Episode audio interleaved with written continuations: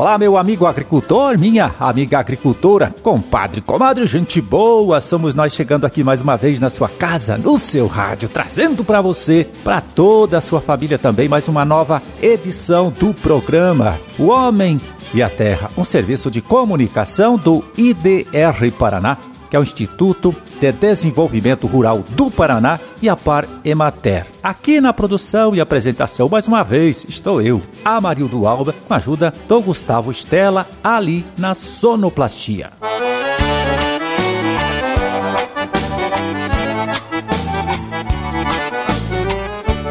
26 de novembro de 2020, quinta-feira, quinta-feira de lua crescente, dia mundial da Ação de Graças e Dia Nacional da Melancia, data também do aniversário de Bom Sucesso, Califórnia, Cândido de Abreu, Paraná City, Sabalde, a terra da Expotécnica, né? São João do Caiuá e Venceslau Brás.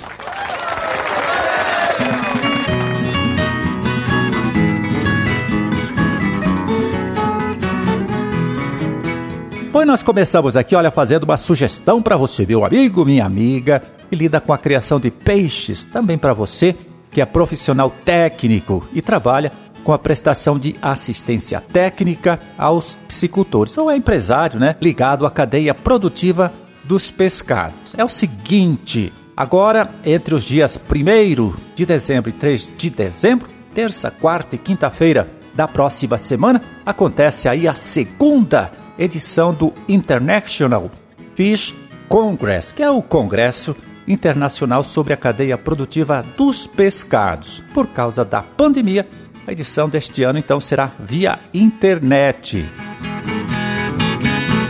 Pois é, vai ter muita gente fera, olha, participando deste congresso internacional sobre a produção de peixes. Vários especialistas de todo mundo, é, inclusive aqui do Paraná também é, vão dar aí a sua contribuição para o debate de temas importantes que hoje afetam a vida de quem está diretamente envolvido com esta cadeia produtiva, seja produtor, seja industrial ou distribuidor também.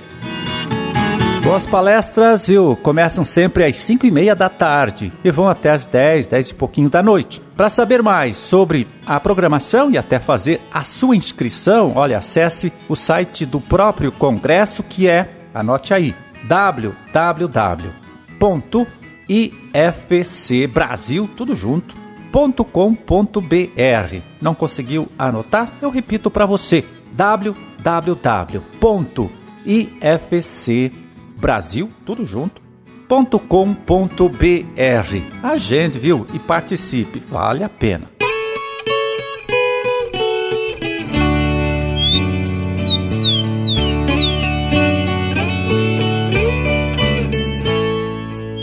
Olha, nos últimos anos aí, o produtor aqui de nosso estado passou a registrar a presença de uma nova praga na cultura do milho é a cigarrinha do milho, uma praga séria que é responsável pela transmissão de várias doenças para a cultura, que são as doenças conhecidas aí como enfesamentos.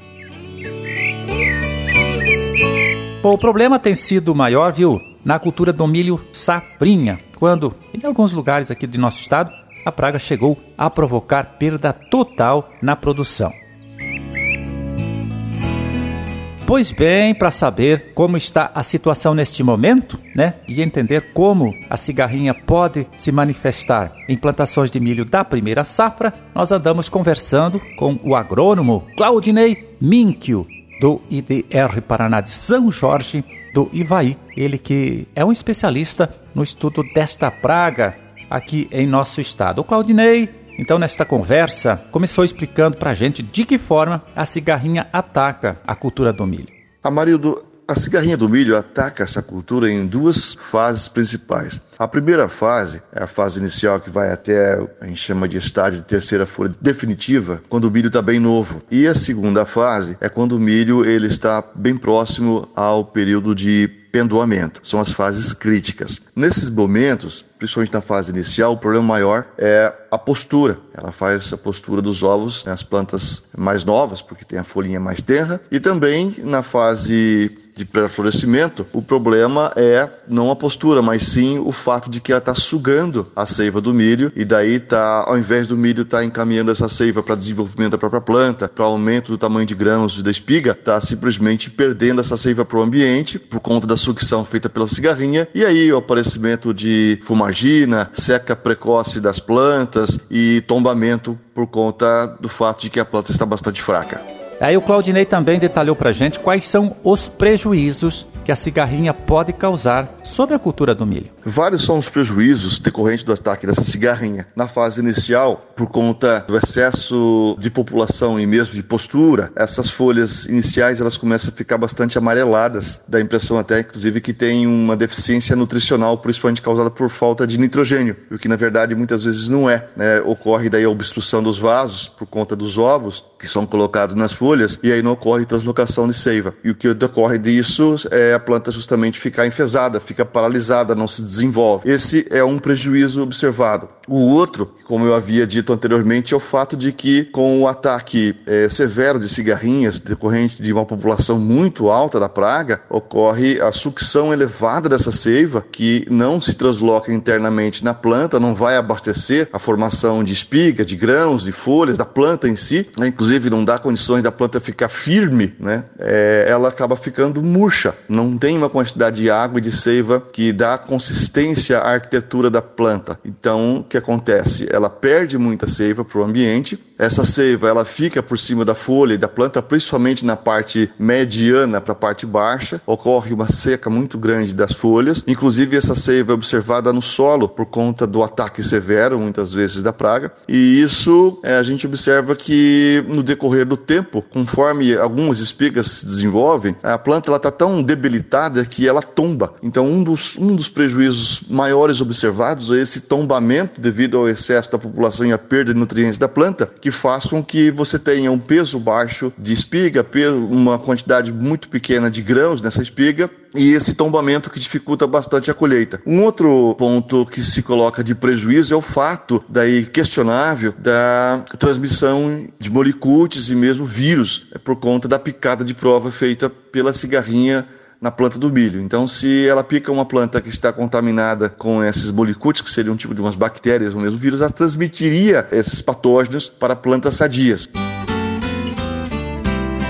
Bom, você ouviu aí o agrônomo extensionista Claudinei Minkio, né, lá do IDR Paraná de São Jorge do Ivaí. Ele que falou sobre o aparecimento de uma nova praga na cultura do milho e a cigarrinha do milho. Por causa aqui do nosso tempo, que é bastante curtinho, né? 10 minutos apenas, não mostramos toda a conversa que tivemos com o Claudinei sobre este assunto. Por isso, no próximo programa, a gente volta a trazer a palavra dele aqui para falar das estratégias de controle dessa praga que, como deu para a gente perceber aí, é muito séria e pode causar muitos prejuízos aí para o produtor de milho.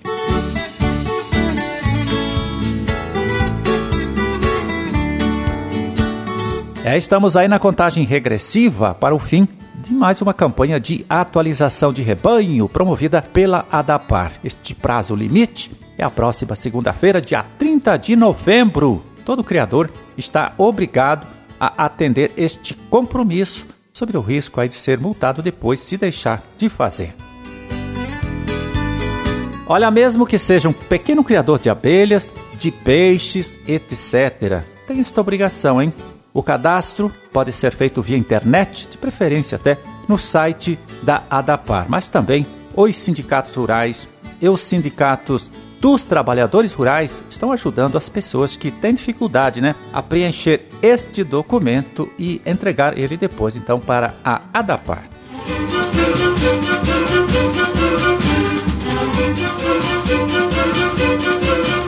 É, meu amigo, minha amiga, terminamos a nossa empreitada de hoje. Vamos ficando por aqui desejando a todos vocês aí uma ótima, uma excelente quinta-feira. E até amanhã, quando estaremos de volta aqui mais uma vez, trazendo para você, trazendo para toda a sua família também, mais uma nova edição do programa O Homem e a Terra. Um forte abraço, fiquem todos com Deus e até lá.